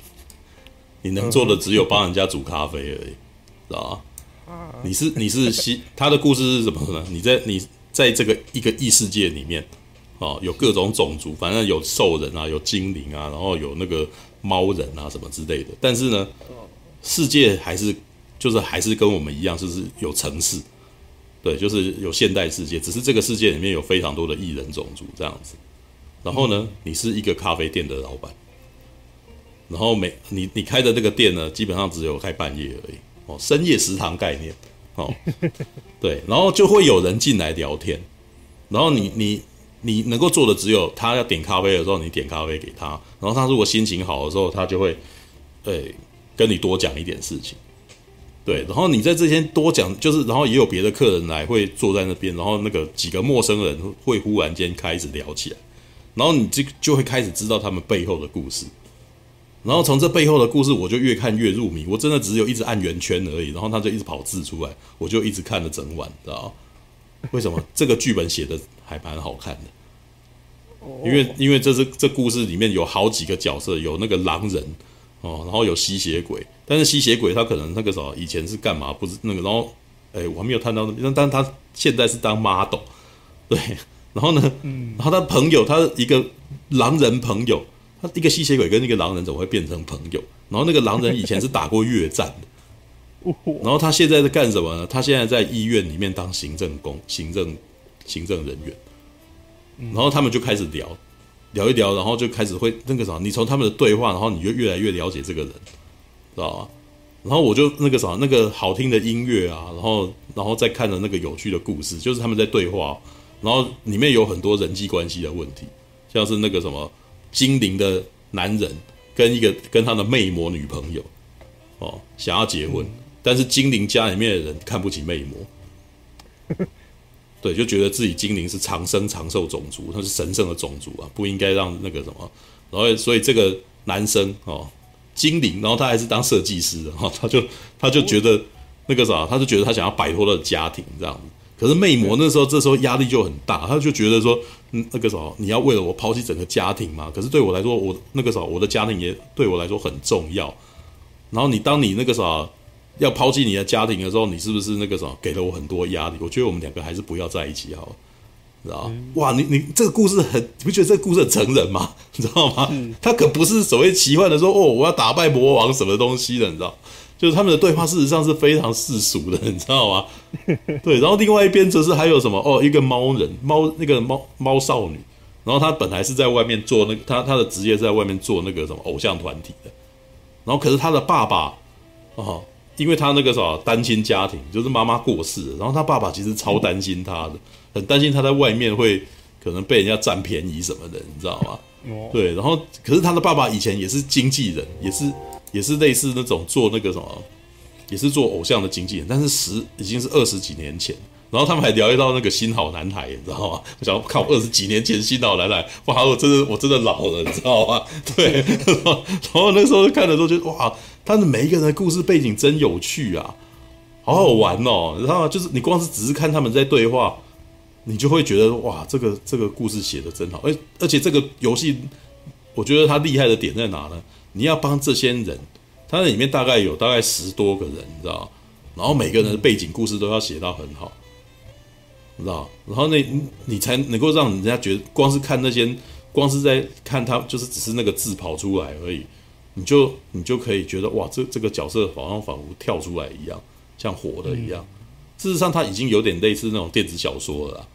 知道，它已经有点像是那个什么，呃，有点像我们平平常在玩那个同级生那种，你知道，互动式小说，就是一个、哦、一个很漂亮的图，然后下面跑字这样，然后你就你其实是在阅读这些字的。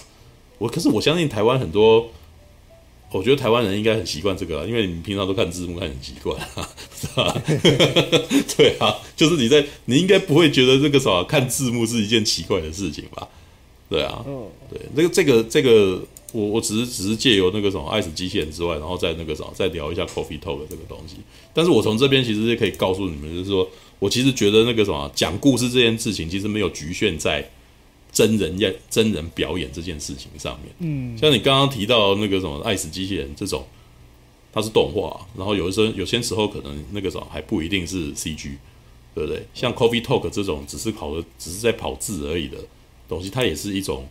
戏剧形式，你知道，它也是它它也是一种那个故事讲故事的方法，对啊，这一点我其实觉得，哎、欸，那个那个还不错，你知道，但是我也是因缘际会，因为要它要不是免费的，我不会点来看，点来玩，知道，但一点觉得，哦，看这个还蛮好玩的，一直看，一直看，一直看，对啊，而且那个时候，当我破完以后，他就说你还有很多资讯，你你已经把这一关跑完了，但是呢，那个什么，你你还没有获得真正的那个什么所有人的故事。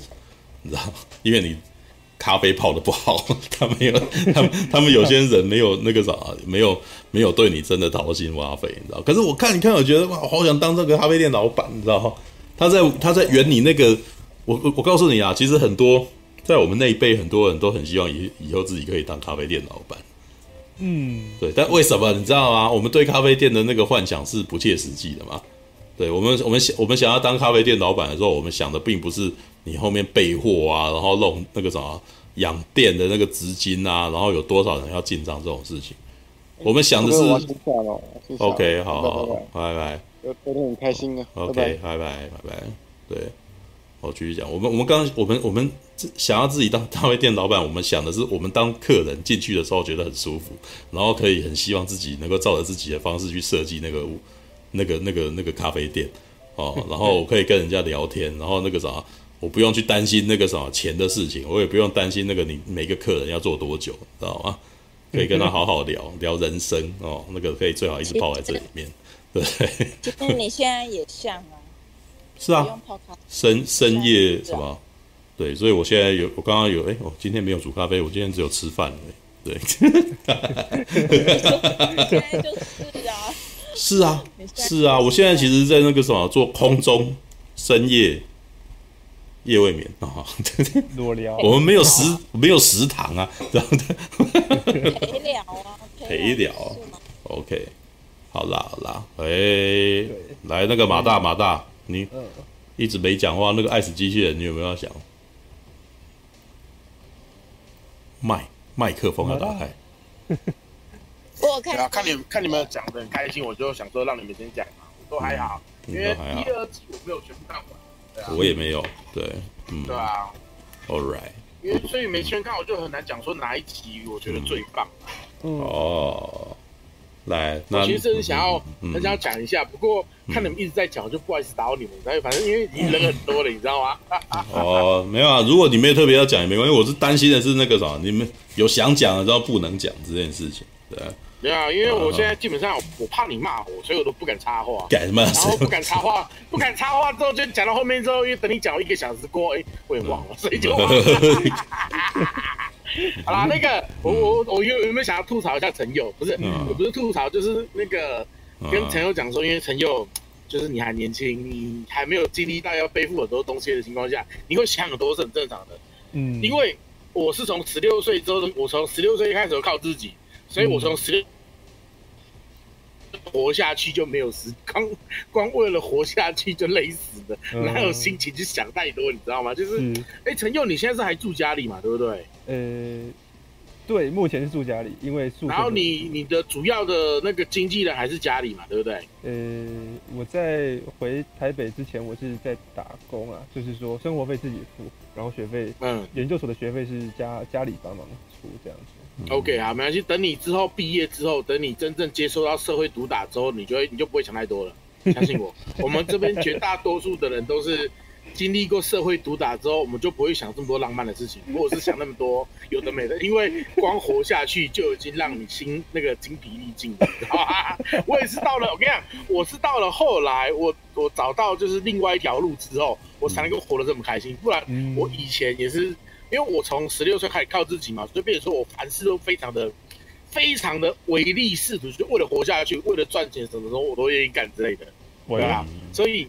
呃，那个时候就会非常非常老成，老成到就是我十八岁的年纪，心理年龄比我现在还老。嗯，我那个时候心理年龄已经到三十七、三十八，比我现在还老。我十八岁的时候哦，因为那个时候做一些问题，啊，导致我就会就是，也不是说没想过自杀，你知道，因为觉得感觉有点痛苦，你知道吗？那个时候啦，嗯但是后来就慢慢的走出去了，你知道吗？不过，怎么讲？把握一下你还可以乱想的时代，因为这个时代的你是幸福的。等你过了那个时代之后，你就会开始会想说啊，以前多好，就是啊，好想回到以前哦。我回到过去，或者感觉。当我开始工作的时候，无时无刻不觉得自己当学生的时候有够幸福。哎，真的。可是因为应该这样讲，因为我从高中开始就靠自己了，所以从高中开始之后就开始为生活在打拼了。我就开始会想，哇，国中时期好爽，国小时期好爽哦。就回家就有饭吃，也不用担心有。因为学生时期是真的那种在人生阶段里面是最无忧无虑的时刻，就是相对啦，相对，因为很我相信有很多学生可能会不服气，对，但是那个啥应该是相对的，因为当开始你要自己养自己的时候，哇，或者这些，你你会发现你的那个什么生活的时间有太大一部分就是只是为了要赚钱而活而已，为了活着而已，对，为了活着而已，但是。呃，但是我老实说啦，就是在这一段时间内，你每个人都会在思考着自己活在世界上到底是要干嘛。没错，对对。然后接下来他们可能可能会有各种的做法，有一些我觉得像马大是很厉害的状态，你知道，他找到了一个方式，然后做着自己喜欢做的事情，对，然后而且这样子活得下来，对。然后我的情况呢，我我觉得我还卡着，但是我。你也没差多少的啦。对，但是我苦，但是我苦，嗯，呃，我很努力的让自己的生活，呃，我觉得我不会去考虑，因为以前很多长辈会喜欢讲说你要为你的日日后考虑，对，但是我到后来的我的想法是我不会去想以后怎样，我想的是当下我要干嘛，对，就是我当下我想要做什么之类的，因为你，呃，我们不能够，我觉得是可能是我们这一代的共同的情况啊。我们 我们这一代没有没有办法。我在我小的时候是有很多人会，很多家长很喜欢在那边把这件事情讲得很厉害，你知道？我说有一个什么，我有一个同学什么的，他大学的时候就已经，呃，他大学的时候就已经规划好，他五十岁要干嘛，六十岁要干嘛，四十岁要干嘛这样。然后我那时候心里想说，靠妈，我现在就已经知道这要干嘛，我活着干什么，你知道吗？我想要的是那个人生的不确定性啊。对你，你你那个时候这么早就把人生规划好，他妈我以后那个什么就了无生趣嘛。对，是吧？对，所以我那时候其实非常讨厌做规划这种事情的。对，对，就是不是他们有时候都很喜欢讲这个啊，那是几岁的时候要结婚啊，什么什么什么之类的。啊，人家都这样子啊，长辈都这样啊，对啊，或者是那种，还有老一辈的人像我就这样子啦。而且刚刚其实你们讲说那个长生人这件事情啊，嗯，我就想到，如果我们长生的话，我们为什么要下一代？因为我们活着其实是为了说能够把自己的意志往下延续嘛，对不对？嗯。像我们华人就讲说延续香火，就是你不孝排排第三而已，你没有后代是最坏的事情，有没有？不孝有三，无后为大。嗯。啊，所以在我们华人的观念里面，没有后代比较可怕，没有后代也没有延续香火的是大逆不道。当然是以前啊，现在基本上他肯定不会这样想。但是你可以从这边知道说有没有繁衍后代很重要。可是陈佑刚刚讲。为了把我们的我们的意志、我们的灵魂延续下去，这个是因为我们人无法活太久，所以为什么需要繁衍后代？嗯，但是如果你变长生的话，那其实讲白一点好了，除非你有这个需要，不然你真的不会想要繁衍后代，因为你没有必要把靠着别人把它活下去啊。因为我们的人类最厉害的一点是什么，你知道吗？嗯，我们人类会利用繁衍的方式把文化延续下去。嗯，而且延续，延续过程中还会再一直不停的进化，这就是我们人类跟一般生物不一样的地方。嗯嗯，没有，他们一出生就有了所有的技能，就只是他运气好不好，不遇到有没有遇到天敌而已。不然的话，基本上他们就是一出生该会的东西都会了，他们不太需要教，几乎不几乎不太需要教。可是人类一出生什么都不会，又很脆弱，什么事都需要教，花很多年时间慢慢累积起来。嗯，这就是我们人类跟一般动物最不大、最不同的地方。嗯，而且你刚刚讲到长生这一点啊，不需要后代这一点，其实我那时候想到一部小说，就是倪光里面的《不死药》。嗯嗯，这一部是差不多。嗯。然后里面讲的是说，呃，好像是亚马逊还是哪个亚，还是哪个热带丛林，就是有一呃有一种有一个族人哦，他们的族人呢，从某会习惯吃某种植物。所留下来的白色之液，哦，白色之液，然后那个白色之液吃下去之后呢，强调白色，反正白色之翼烦。哎，树枝树枝留下来不是白色之液什么啦？叫小哦，我知道，我其实跟我的，我其实，嗯，那这种在说，呃，那个不死药呢，你吃下去之后啊，你的人。的那个什么呃，缓缓那个衰老速度会停止，而且不管你受了多大的伤，它的伤口都不会恶化，而且会好的很快。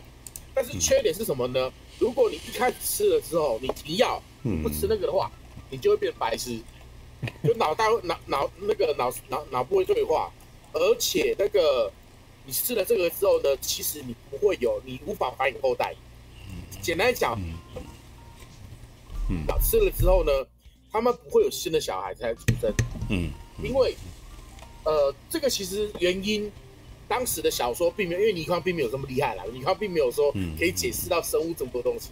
当后来那个叶礼华就是他的，嗯，他的那个忠实粉丝，然后替他续写了这一部之后呢，他就，呃，找了一个解释的很好的方法，就是什么呢？因为我们人类已经一，就是你吃了那个药之后。你已经意识，你身体其实意识到说你不会死啊！你既然不会死的话，你繁衍后代的机能会往后退，退后到不见。嗯，也就是你可能还是会因为欲望而做爱，可是因为你以你的身体已经意识到说你这个人其实不会死了，所以你没有繁衍后代的必要跟需求了，你的可能精子或卵子就会退化到被身体吸收。嗯嗯，因为你不会死，所以不需要繁衍这种状态。对吧？这是之前那一本，就是后来在呃经过三十年之后，那个叶礼华续写的《不死药》后续，他对这个东西做了一个解释，嗯、把把现代的生物学纳入进去。因为你因为你讲那一部，哎，事情说，呃，那我想问呢、啊，就是你你你刚刚说的那个小说，那些人变得不能繁衍后代过后，那他们还会有性欲吗？呃，因为毕竟是呃，我我说实在话啦，卫斯理曾经因为受了重伤，所以必须吃那个药来活下去。然后后来，呃，经过很多外星人的帮忙，他把那个东西已经取消掉了，所以他还是会有性欲。你应该这样讲，呃。也是，就是毕竟吃一开始吃那个不死药的人是属于住在野外的，就是什么呃原住民那一种。呃，我相信以原住民来讲，应该是会有性欲的，因为如果没有性欲，他们不会反后代，但是会可能确能确定是他不会生，但是有没有想繁衍后代？以卫斯理来讲，他并没有说因为吃了那个药之后，他不想跟白叔爱爱，还是有跟白叔爱爱，所以。有养，他有讲到这么多吗？我怎么不知道？他讲到跟白素爱爱。那不然他要跟谁爱爱？你跟我讲，他老婆就白素啊。没有，我只是想说他在小说里面好像没有提到，好像很少，我几乎没有看到过他提到跟 跟白素有什么亲密举动。哦因为卫斯理卫斯理系列他比较没有卫斯理系列呃有关于情爱跟色欲画面讲的比较少。如果你要看比较多，你可以看《浪子高达》。我知道，《浪子高达》基本上就是色情小说。对啊，只是我没有，我只是觉得每次卫斯理的小说，然后读它，然后听到白素，我都觉得是一个非常雍容华贵的中年女人的感觉，你知道吗？就是可以算是。对啊，就就是她的描述，就是让我觉得这女的不怎么，就就好像老了，知道吗？也不是老啦，她就是一个呃，就是因为因为她写的那么稳重，然后这么稳重的那个什么的的个性，让人家就是你脑袋里面想的就是一个头发盘起来，然后穿着白衣服。哦，应该不会丑啊，但是那个啥，就会觉得这个女生感觉起来有点年纪的那种感觉，你知道吗？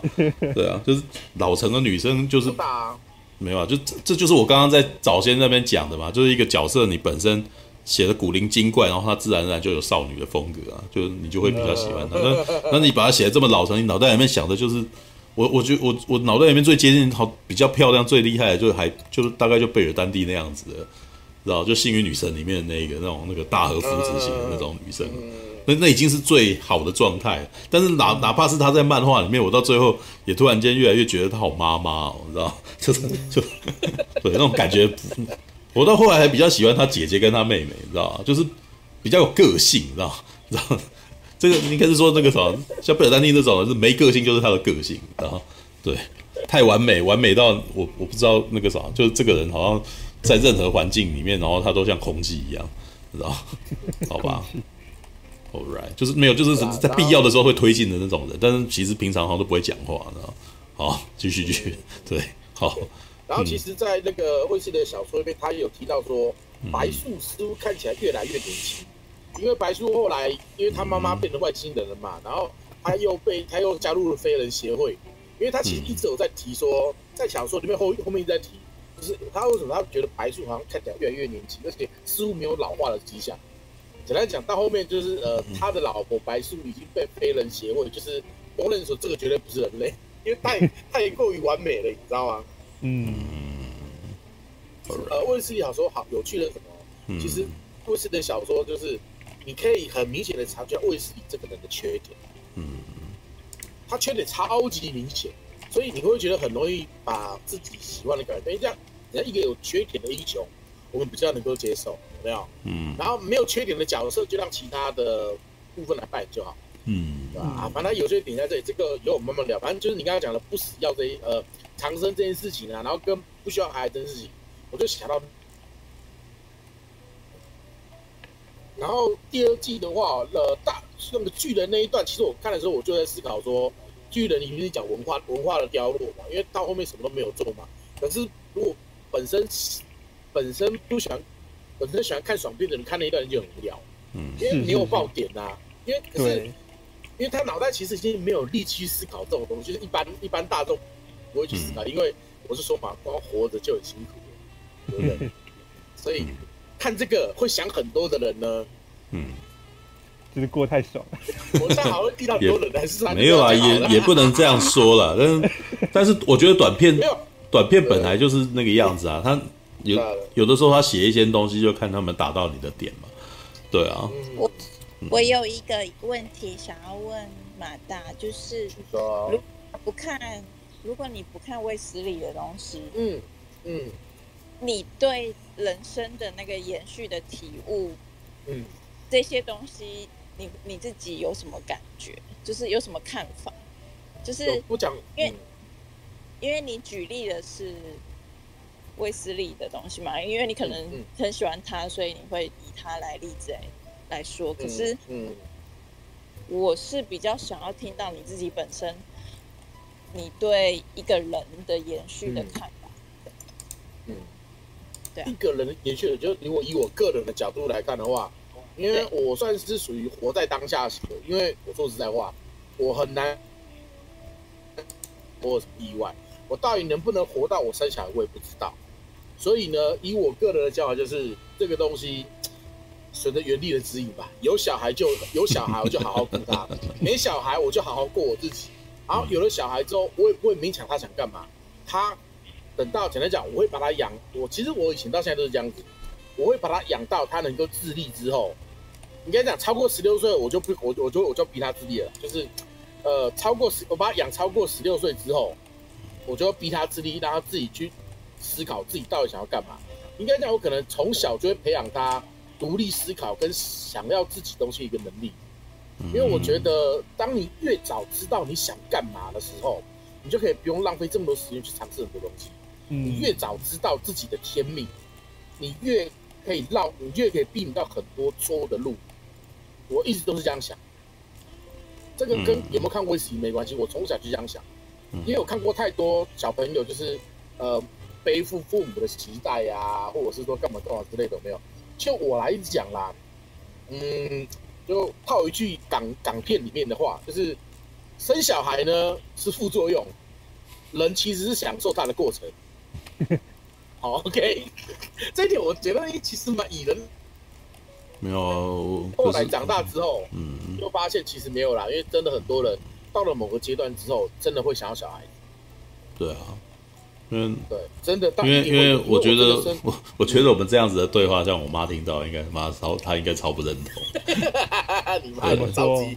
没有啊，我我遇到过很多的妈妈，但他们的一个说法就是说，当你生下来的时候。你你你会觉得说你的孩子基本上就是属于你的，你就是那个心头肉这个东西啊。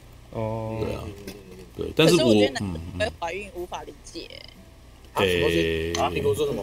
是啊，苹果刚刚说这么说没错，但是说他就是苹果小姐是说，对我我不敢说，对我不敢说我可以理解这件事啦，但是我得说我我有养动物，我有养动物的时候，我能够理解爱爱一个。生物活物是什么感觉？嗯，知道？我会担心他，你知道？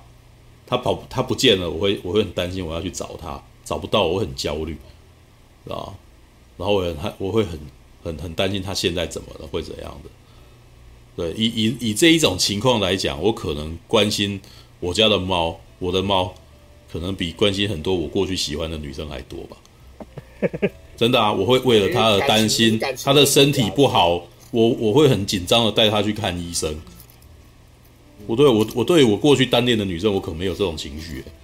因为那是单恋呐，没有单恋，单恋你还是心还是喜欢她呀？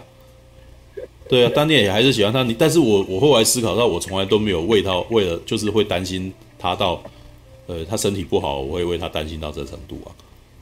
没有单恋，不是单恋的点不在于你有没有关心这个人吧？你还是关心他啊？怎么会单恋你就没有那么关心他？怎么会呢？单恋的问题是在于对方没有回应你，然后你就会觉得很痛苦，你就是会觉得，对啊，对方没有回应你，你才单恋，但是不代表你没有关心他。对你，你的痛苦来源是你你的你的你的情感。投射他到最后没有回应，但是养猫没有，养猫你你抱它，它它会过来跟你撒娇，也不会给你，它有时候也会逃走，不是吗？它会爱你。没有，但是当你不理它的时候，它会过来弄你啊，所以你会知道说你跟他有互动的嘛。他其实就是当他已经习惯你在他身边的时候，然后当他塞那的时候，这时候你哎，这就是这就是陈佑最喜欢的那种状态啊。哦，就虐他就是虐你啊，你不喜他就欢你啊，就是你你自己本身 你不需要他的时候，他一直在弄你，然后你然后你要你要去那个啥跟他玩的时候，然后他就跑走，知道这这不就是 对啊？就大概就是那种状态，但是一样就是你可以感受到他依赖你，然后你也很依赖他嘛，对啊，就是你对就是虽然很多人你知道，我常常会遇到很多那种人类至上主义者啊。会会跟你说人那个什么动物没有灵魂什么的，但是我一直都不相信这种事啊。他们他们也许他们不是很就是也许他们的那个什么认知可能只有几岁小孩，但是他真他是他是有情感的，动物是动物绝对有情感，他会哪个白痴说动物没灵魂？没有有啊，我我我就有遇到过啊，就是对啊，而而而且可能还是教会的，你知道吗？认为人才是。哦，教会特别容易这种情况，因为他们认为人是有灵的活人，然后动物基本上是上帝造来服务人类之类，就是他他们会很相信这种事情啊。等一下哦，对啊。可是我读的圣经跟你读的圣经怎么那么不一样啊？因为没有圣，我跟你讲啊，呃，这些东西都不用特别去讲，因为是人在解释这件事情，人在认知这件事情，所以你不用跟我讨论这个我遇到的人怎样，我不相信这个，我也不认知这个，你不用跟我辩我看到的那个人怎么样，你知道吗？你不要不要急着跟我，你不要急着跟我讲说你的生活跟你不，因为你解释的方式就跟他解释的方式就不一样啊，我也不认同他。那如果你已经如果你不相信这件事，那很好，我跟你是一样的人，不要跟我吵架，你知道吗？就是说，真的。你刚刚讲说我我我我看到的就是为什么呃，就是为什么天主会创造人，是因为他要管理这个人的世界，就这样。他要叫人去管理那些动物啊，我至少我读读到的情况，那个是这样子啊。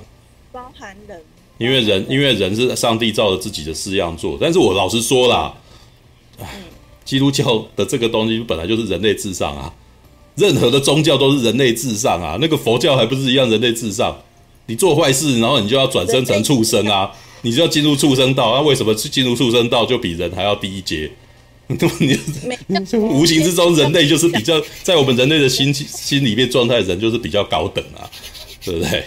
我我天主讲没有讲轮回这件事哎、欸。没有啦，我的意思是说，宗教这个东西是人设计来为自己服务的。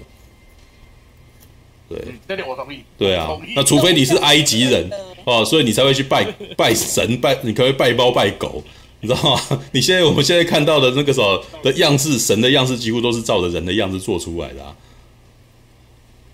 对啊。呃，我是觉得。我我我读到的不是这样就是因为要用人的形象跟人的世界，他才可以，呃，他才可以呃管理人的世界，就这样。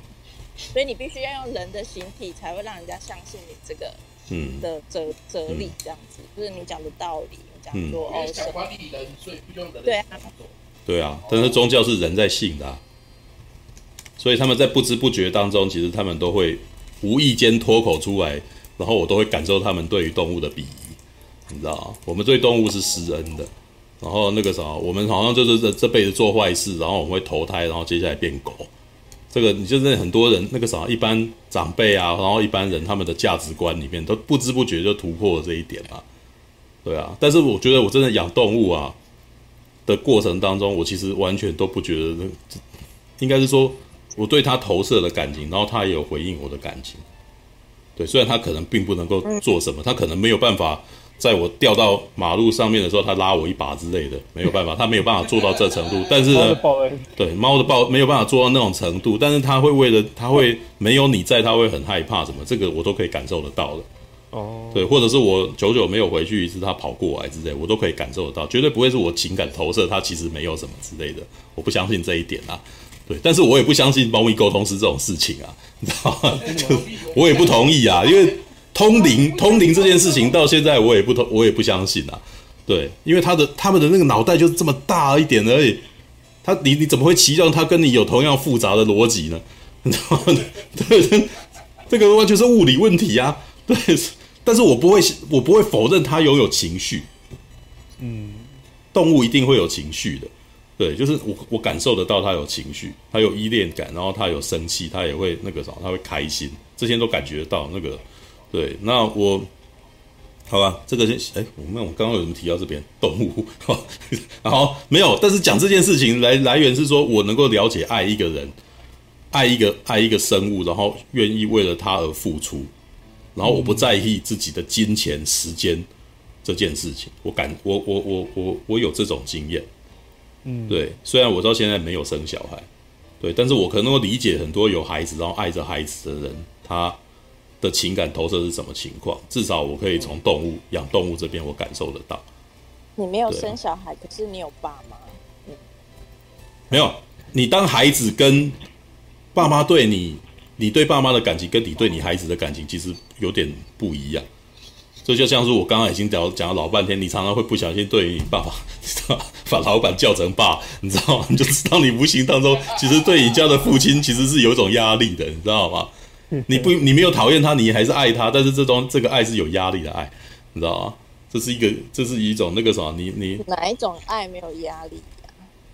我对我对阿姆罗，好吧，我也不晓得。阿姆罗可能觉得我对他很有压力啦，因为我一直揉他之类，他就觉得很烦。